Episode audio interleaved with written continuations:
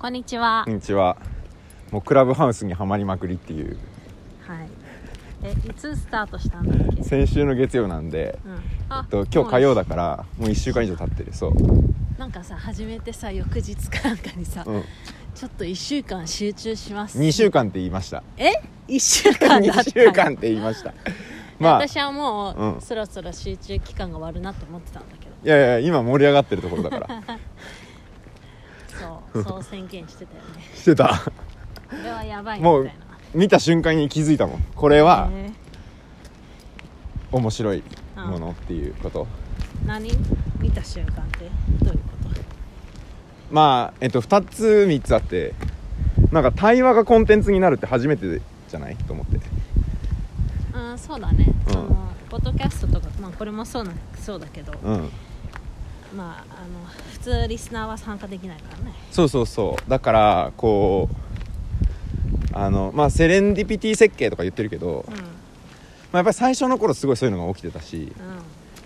うでそのジャンプジャンプインしてこれるみたいなのとかとあとやっぱそのその辺かな最初に気がついたのは。もう今意見変わってるけどね、うん。今もうすもっとラディカルな方にあの考えが進んでいます。はいそれは言っていいの？何ですか？言っていい？あの一個は人間のあの対話する思念体？考えるぶ、うなんて存在？うん。としての本体は声だったっていう説。っていうのとそう。あとなんかその対話の民主化みたいな話。とかその辺かな。なんか聞く力み、まあ、対話の民主化っていうのはあの話すことの重要性とうん。翻って聞くことの重要性みたいなうん。あとまああとは問いかけみたいなね。うん。そういうようなことなんだけどあの1個目、まあ、記録するためにもあれしとくとさあのなんかずっとさオンラインで人がつながるっていうことをやってきたじゃん、うん。あのコミュニティなのか定期的に Zoom であ自分がね。そうそうそう。ん。1ヶ月に1回、あのまあ、ワードプレスの業界っていうか、まあ、フリーランサーとかうん。会社経営してる人とかなんかツール作ってる人とかうん。あとはブログやりたい人とかなんか始めてみたい人とかが集まってあるトピックでこう先生が来てその後懇親会がめっちゃ盛り上がるみたいなやつあったじゃん、うん。それでさつながれるじゃん。そこで友達ができたりうん。リアルカンファレンスで話す人が出てきたりうん。リアルカンファレンスを主催する人が出てきたりうんそもそもなんかその場の運営をさ私が2019年の夏頃秋頃かなに始めようって言ったけど私もう完全に抜けてるじゃん。うん。うんそれはあのそこの価値をこう継続していくっていう風にやりたいと思った人がたちが今やってるわけじゃん。だからめっちゃこだわってきたつもりななわけ。人が友達を作れるみたいなオンラインで。うんうん。それは初めてであってもできるよみたいな。うんで私ね勘違いしてたことがあることに気がついたのよ。はい。要は Zoom の良さについてはさその一番最初の立ち上げのブログの中で、うん。いやこれ合わなくてもかなりのところまでいけると、うん。でテクノロジーすごい。遅延がない。うん。とかね。顔の並び方とかがすごいいい感じみたいなさそういう話してたじゃん、そういうこと書いてたのね。うん。それはね私は間違ってたんですよねえ。要するにつながっているのは声声を発する者たち同士だったわけ。あだってさそうそうなのよ。でそれは対話を通じてつながってたの。あそれは質問されて答えるとかこういうこと考えてるんですよってなってへーってなったりとかえもうちょっと教えてってなって喋るじゃん。そうすると分かってもらえたとか自分のことを知ってくれている人がいるっていう感覚が広まってうんうんでその感覚を受けて帰った人はそこの場が好きになるみたいなね。うん。そういうことだと思うわけ。うん。そう。だから声なのよ。うん。で顔がうんうん言ってたりね。もちろんうなずいたり笑顔を見た見せたりとか上手なコミュニケーションの取り方する人いるけどそれは飾りです。あだって人間の声って言葉を言うじゃん。だから意味も持ってるしこう緊張したりとか例えばこう力入れるとなんかすごい今緊張してるんですみたいな声になるでしょ。うん。これってな例えば腹筋と今首の後ろとかに力を入れるとちょっと変わるじゃん。なんかそのこと自体もかあの伝わってくるからうん。うん声ってすごいセンサーなんだよね。なんか感情もわかるし意味も乗ってくるしスピードとかキーとかあのなんかいろんなものが乗ってくるもの。で思考も乗っているのでそれを聞いてる人はちゃんと聞けばすごいいろんな刺激を受けられるはずなんだよね。だからそこに対話が発生するっていうこと。なんかを思ってるっていうことね。それがあの人間のじゃじゃあその時にコミュニケーションしてる本体って本質的には声じゃん。そうと思ったわけよ。うんなんかそんなような話を思ってたっていうのが一つ目。でもう一個はあの対話の民主化っていうか昨日すごいなんか嫌な部屋があって。うん。それでそれはさまあちょっと言いにくいからだどういう部屋だったのかは言わないけどまあ1000人規模かな、の部屋ででそこでまあ今ねクラブハウスで話せる話せないから悩んでる人がいると。うん。誰も話を聞いてくれないから悩んでる人がいるっていうわけ。そういうトトピックになって、うん。でいっつも話してる人がうん「いや私は上手だけど光と闇だよね」みたいな。でも私たちは話すことがうまいからここで目立つことができてるだけで絵は描けないから気にすることないよって。うん。うん要はよそで輝けばいいじゃんって言うわけよ。うん。いやーねほらまた私私はこういうふうに、えっと注目を浴びちゃってこういうふうになるのが得意だからたまたまみたいなこと言うんだけどそれ間違ってると思うのよ。なんかね絵が描けるっていうのも表現だしうんダンスっていうのもすごい強烈な表現だと思うけどうん。言葉を聞かれるとか考えに共感されるうん。っていうのはあの多分ね人間全員に民主化し民主化した方がいい。全部の人たちが話が聞かれるみたいな、うん。で私このことを言おうとしてさ手挙げたの。うん。そしたらスルーしてるわけよ。だ聞く気ねえじゃんと思って、うんそうね。そう。だからなんかそのまあいいやと思ったんだけどそれはね。うん。あのでその後もその話の仕方？うん。どう切り込むか？例えば相づちをしながら入っていくみたいなのとかタイミングってあるよねとかうん。人の話を一回受けましょうみたいなことがあるんだけどなんかそれはねすごい面白いなと思って。でこれね多分ね最初から何百人千人っていうところをホストしてる人にはね気づけないのよ。だって自分から見えるのはみんなが話を聞いてくれていいねいいねってなってどんどんフォロワーが増えていくっていう風景だけだから気づかないんだけど。で私があの長子長子さんっていう人に会ったのよ。うん。うんでこの人が人の家の片付けをしに行くんだけどその人の家のものうん。とか、その、まあ、散らかってることとか、え置いてあるもの取っておいてあるものとかを見るわけ。うん。でお片付けするのね。なんだけどその後少し話すんだって。うんうん。でもしかしたらこういうことを大事にしてる人なのかなとかうん。いうことをものから見よ、えー読み取ってうん。その仮説をもとにまあちょっとお話を聞いてみるみたいな人なのね。うん。この人との出会いは何かの偶然でよそで会った後に、あ同じ人いると思ってちょっと話盛り上がったから夜その人がやってる部屋に入ったのよある日。うん。でそしたらそのタイトルがねあの初心者歓迎クラブハウスの使い方ゆるゆる行きましょうみたいなうん。そういうところだったの。で「こんにちは」って言って入ってったらもうねその人がねなんかまあ自分でも課題だなって言ってたのはうん自分の意見をどう発すればいいのかみたいなことをうん。その難しいですよねみたいな話をしてたんだけどうん。なんか弱気もあってって言ってたんだけどねそれがねなんかいやすごい人の話を聞くのよ。うん。なんとかさんはあの今日初めてなんですかみたいな軽い振りからえー、じゃあこういうことなんですねとか、でまあ一応やり方も教えてるんだけどあのなんだろう大会のあ大クラブハウスそうそうそうそうそう細かいさなんかあるじゃん。名前の変え方とか、うんそういうのも教えてあげてんだけどそれがその場がね死ぬほど楽しくなるわけ、んえもう超緩いの。でなんかそので話を聞かれる人たちもいっぱいいてみんないなくならないのよ。うん。でさ初心者歓迎って書いてあるもんだから本当に初心者が来るのよ。何時間しかやってませんみたいな。でその人にとってねその始めました。6時間目でその部屋に入りましたと。うん。でそのめっちゃ楽しいわけ。うん。これがクラブハウスかって思うわけよ。そうだね。で外の世界に出ていくと その話を全く聞かれないっていうう、あのー場所に今度ポンと出ていくわけ。ん。だからあの初心者歓迎スーパー正しいなと思って。うん。要はその第最初の印象を変えちゃうみたいな。そうね。うん。そういうのがあってさ。であの面白かったわまあなんか2種類2種類っていうかす極端に分けると、うん。その大人数でうん。1人のそのなんかちょっと声の大きい人たちうんうんうん。とか、まあ、話を聞きたいような人がいるからその話を聞くスタイルと、うん。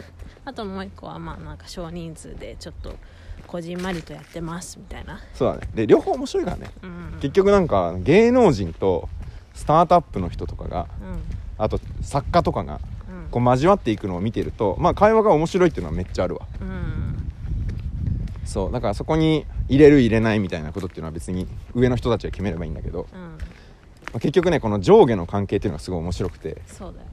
もうね上から順番に権力構造見えまくりっていう、うん。あの私が一番最初に笑ったのは海外のところに行ったらえっとね「How to become a billionaire」みたいなミリオネアなんとかみたいな、要するに金の稼ぎ方っていうのがあってでその部屋どうなってるかというと上から順番に金持ち順に並んでいくのよ。お金持ってる人がお金欲しい人にアドバイスを順番にしていくみたいになってて、それでまあこおすごいピラミッドが可視化されてるなと思うわけ。だけどこれ他のへ1000人部屋2000人部屋とかでも同じでうん。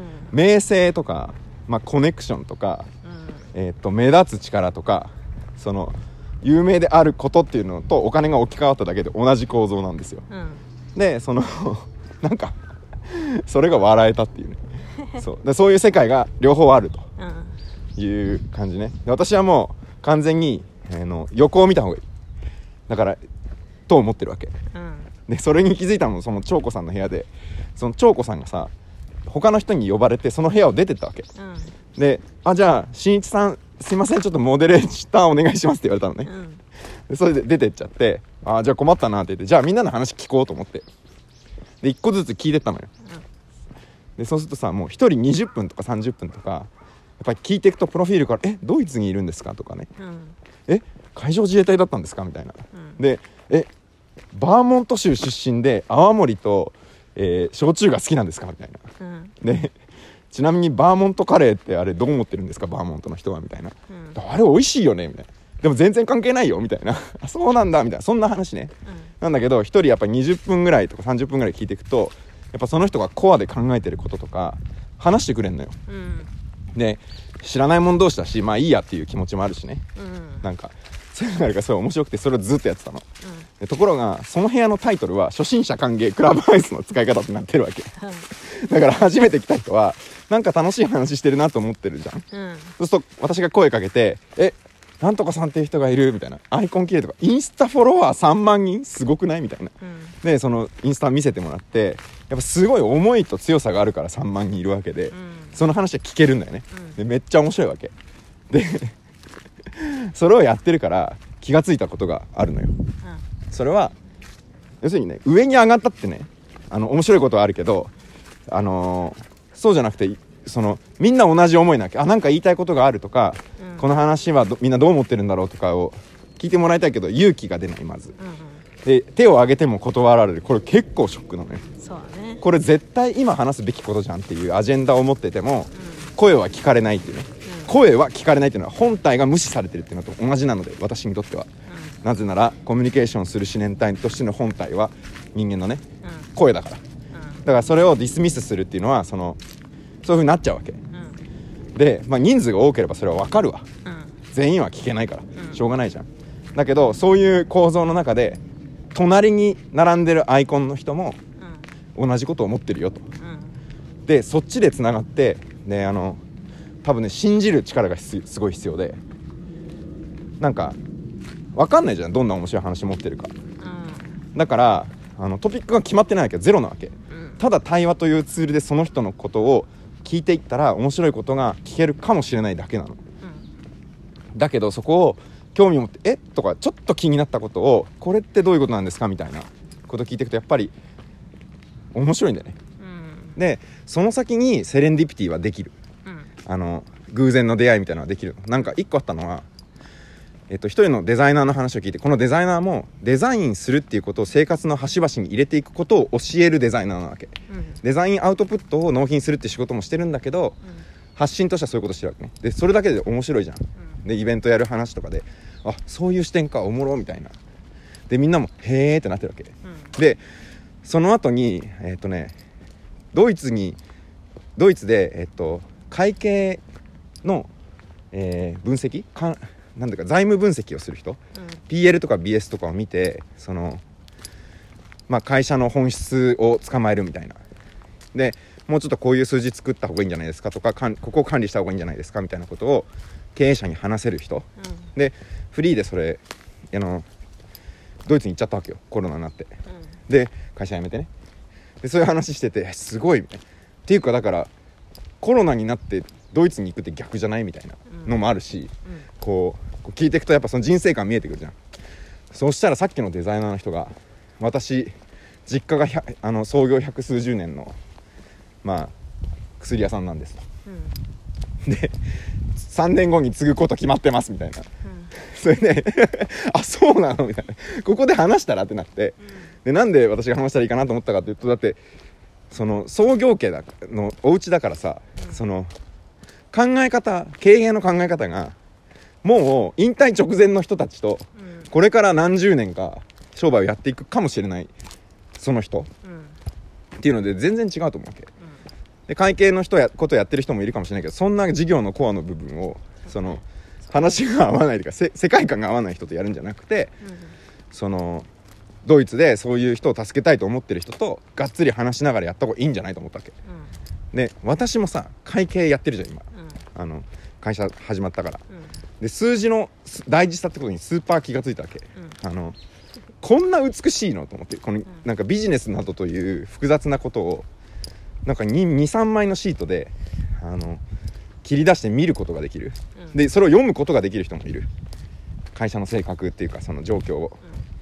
ああ考えるためのツールとしても最最高だわと思うわけよねだから あの 私もその人にちょっと相談したいなと思ってて。そうだからその聞いていくとその人のなんていうのかな。やっていることとか興味があることとか、まあ、悩みかもしれないしそれがこう見えてきて、あ見えあそうなんですねっていうふうに言って輪郭をすごい綺麗にしていく作業をしているとその輪郭同士そこには10人ぐらいの人がいるからの中で重なる部分が出てくるのよ。そう。だからねなんかあの横見た方がいいんじゃないっていうね。なでその時に起こってるのは声が聞かれるっていう体験なのでそれが重要なんじゃないなと思った。そうするとやっぱね聞く力とかうん。反応する力っていうのはすごい重要。確かにねなんかね引き出してるわけでもないんですよ。うんなんかあの人が言ってど誰だっけ？あの教育系のさあのオルタナティブスクールのうん誰だったっけな？すげえ良かったんだよな。名前忘れちゃうんだよね。の人が言ってたさその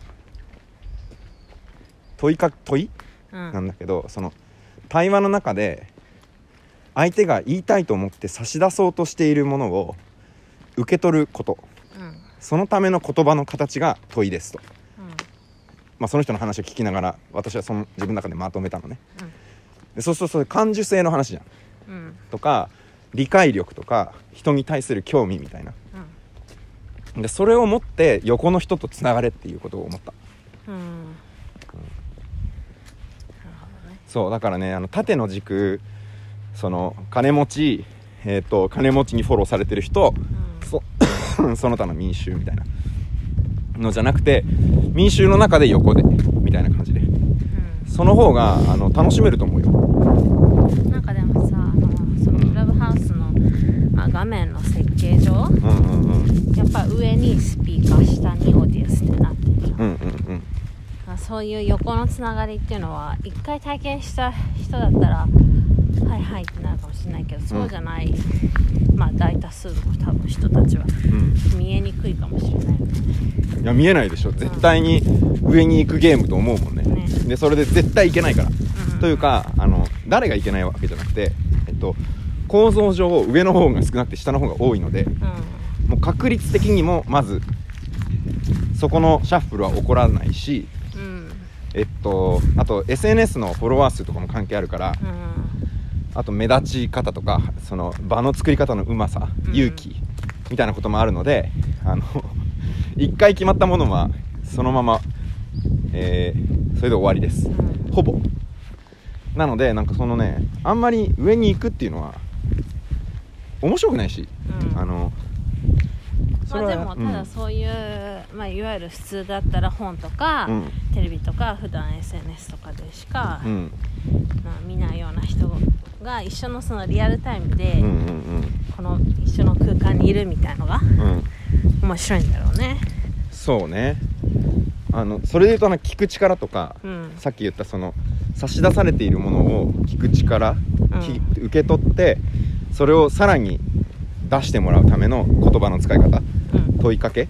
今のってこういう風に思うんですよと。うん。あのなんとかさんが言ってたのってこうだから。ってことはこうだと思うんですけどどうですかっていうといやだからそこが辛いところでみたいになってくるわけ。うん。でこの力ってあの聞く力って呼んでるんだけどうん。あのこれはねあのどんな有名人にも通じるよ。うん。だから手挙げてもし入れてくれたとするじゃんこの間話したのはえー、えっと世界カメラとかを作ってた井口さん。っていう人が、えっと、ダベルっていうクラブハウスよりももう先に始めた、まあ、音声 SNS の会社を、まあ、作った人なんでね。アプリを作っている人なわけ、でうん。うん。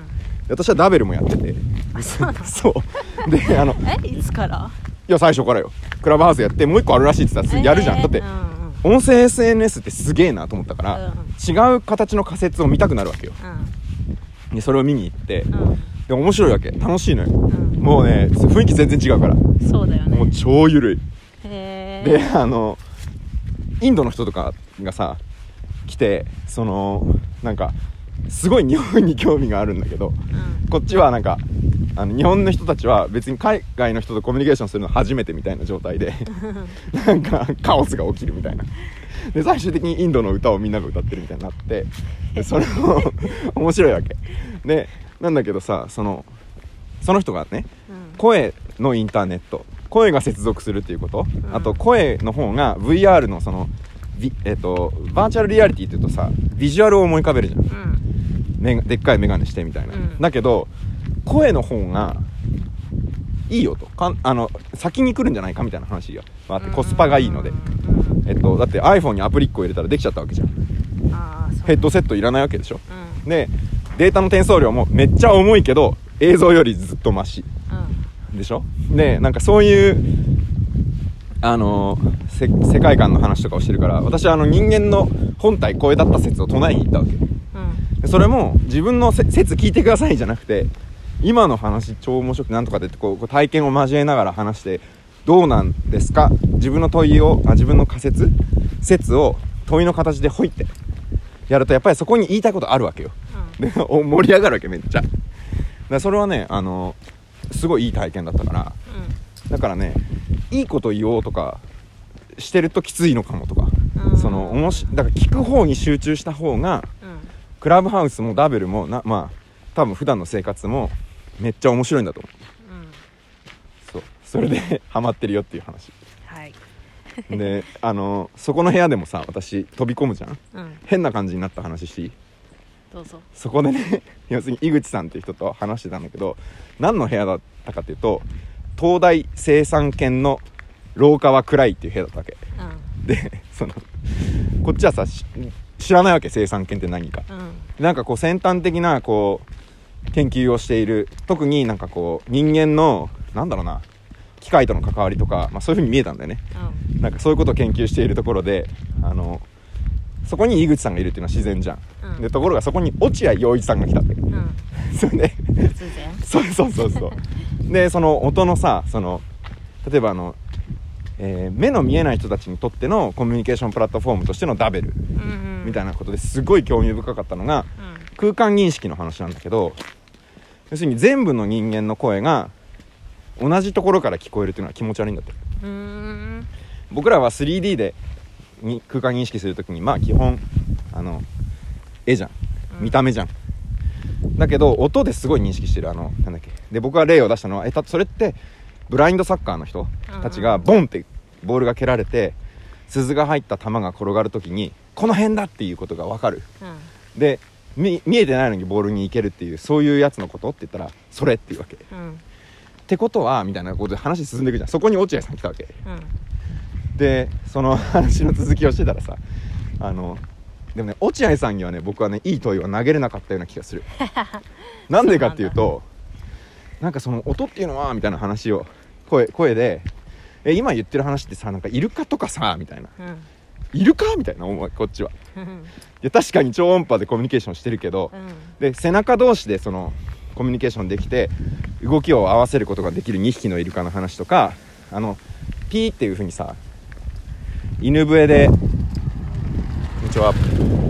犬笛であのジャンプしてくださいって言うとプールの中でねイルカってねせーのってやってんだって。うんへえすげえじゃん。すごい。であそういうことか。あとはスズムシのざわめきとかあとあのナウシカに出てくるおなんか虫たちの声。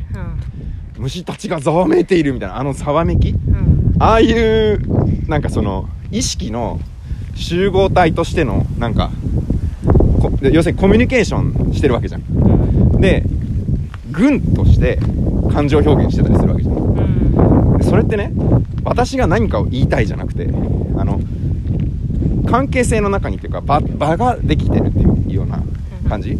イルカの中でも価値で起こってるのは一緒だっていう価値だったら一緒にジャンプできるっていう価値だったらうん。それって誰かが指示して詳細な手順書があってとかじゃなくて本質は関係性の間にあるしうん。コミュニケーションにとっての一個一個の個体の本体って声じゃんと思って、まあ、超音波なのか何なのか。うん。っていうふうに今は思うんだけどうん。それは言えなかったわけ。なんでかっていうとあの なんか発想の飛び方がうん。いややっぱすごいなと思って。うん。でね時々ね差し込んでくるなんかそれに関連して言うと先週韓国で出たなんとかっていうことについての論文読みましたみたいな。うん。それで誰も読んでなかったのかなわかんない。生産犬の人たちもさ。うん。わかんないけど要は、ね、すげえ読んでるなと。うん。でだから落合陽一って僕にとってはなんかニュースピックスとかに出ててうんなんかすごい頭いいし面白いんだけど時々わからないことを言うこともある人うんでも面白いなと思ってるわけよね。うん。だけどあのそこで見えたのはあめっちゃ調べてるしうん。その知を拡張するために、まあ、その論文を読む技術とかさうん。あの彼が書いてるのも見たことあるんだけどやってるしあとあのこの間クラブハウスで無音部屋がバンされる赤バンされる原因になるとかなんとかって言ってるんだけどそれで利用規約が改正されたっていう話が出てうん。要するにこれからダメよみたいな時に 落合さんがすごいなと思ったのはそう。利用規約をこうビフォーアフターこういうふうに改改定しましたよっていうポストは読んでるわけみんな。うん。でそれをさ俺それ読んでさ利用規約実際に見に行ったわけ。そしたらそこはアップデートされてないんだよねとか言ってて。うん。あ一時情報一時情報っていうか最後の原点まで見に行くわこの人と思って。うん。でその話を俺はき初めて聞いたの。うん。赤番騒動があってから赤ワンソードは知ってたもんね。知ってた知ってた。でみんながなんかそのルールについて話しますみたいなことを言ってる部屋とかもあってうん。なんか騒いでるなと思って僕はその無言部屋ってあれフォロワー増やすための行いだから、うん。あの僕は興味ないからい行ってなかったのね、うん。だからそういう話聞いてないけどでも一時情報その実際に規約を読みに行ってる人がそもそもいないっていうだからずっと努力もしてるし頭も良くてみたいな、うん。そういう人なんだなと思ってね。うん。で面白かったのはその東大生産研の部屋は暗いっていう部屋に落合さんが来た瞬間にうん。そのオーディエンスが死ぬほど増えるわけ。はいはい。でそこに私混ざってるわけね、うん。であのさらに落合さんは忙しいのでどっか行ったわけ。うん。で井口さんもどっか行ったわけ、うん。東大生産研の人たちと私だけだったで これなんすいませんっていうかなんかそこから入ってきた人とかさうん。らもう意味わかんないよね。そう。うん、俺中退だし大学。そう。しかも文学部だからね。そうそうそうもう話もわかんないしさ。なんかだけど面白いこと言ってるから、ん。えーとか言って聞いていいのかなと思ってちょっとそこはねハードルはああったっていうか難しいなと思って。いや面白かったわ。だからそういう意味でハマってるわけ、ん。今。でもう一個いいこ れもう俺人の話ばっかり聞いてるから自分の話ほとんどしてないからさマリコさんに聞いてもらうしかないんだけど。私うん。ごめんねマリちゃんの話もちょっと。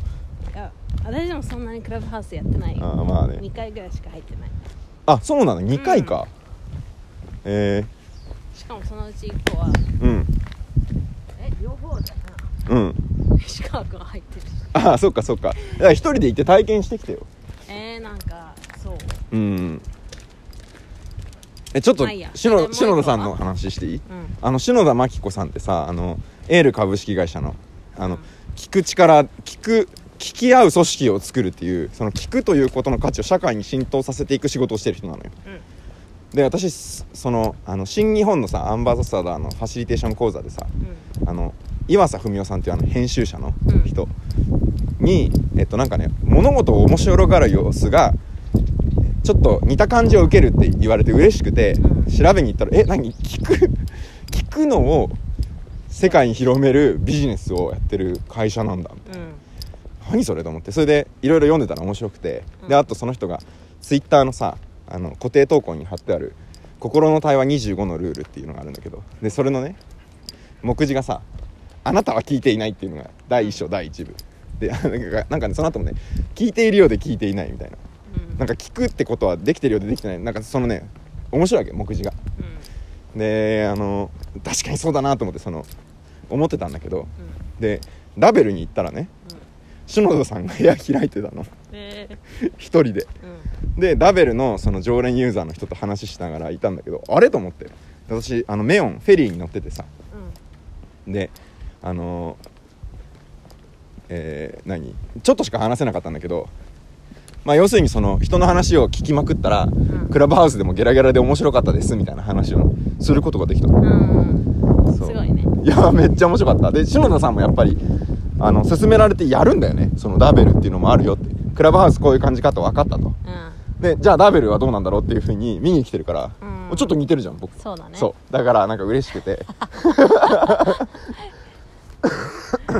書類仕事とか事務作業とか苦手なんだって。同じやそれはねあの あのインタビュー記事に書いてあったの、えー。で多分僕より100倍事務作業できると思うんだよね。だからあの同じと思っちゃいけないんだけど、うん。そのそうそういうことはねめっちゃ思った。へえ面白い。ねクラブハウス怖い？怖いっていうか、うん。なんだろうな。やっぱ意識持ってかれちゃうからなんかあなんうん、同時作業があまりできない感じ？ああれながら聞きできてる人っているのかね？うん。だ本当に私とは関係ないと思ってないとできないと思うんだよね。うん。うん。絶対一部どっかミスしちゃったりとかしてさ するよね。手止まってたりね。そう。立ち上がってさん僕の場合は立ち上がって参加して手ブンブンしながら喋ってるから。だからそのだから昼間はさやっぱ仕事してるけど普段のようなそうそうそうそうもうだから。プレゼンモードで、プレゼンモードっていうか「えこういうことですか?」とか。うん、だからもうあのリアクションの動きとかもあるからね「あー」とか言って上向いてるから。で なんでかっていうとそれ声に乗るから。うん。で相手に「めっちゃ聞いてます」っていうことをうん。言ったりその知っていかないとねいけないかはい。らはい、まあ、ちょっとそんな感じだわ。じゃあ。じゃああと1週間か。11週間えー、っとね。まあだからツイッターやめますよじゃあだったら。ツイッターも結構やってるの？やってない。もう発信ツールになっちゃったね。ちょっと犬がい,、うんいなくなった。あ本当だ。よしじゃあこれで終わろうか。はーい。はい。聞いてくれてありがとうございましたマリコさん。喋り続けてしまってすいません。じゃあまた。はーい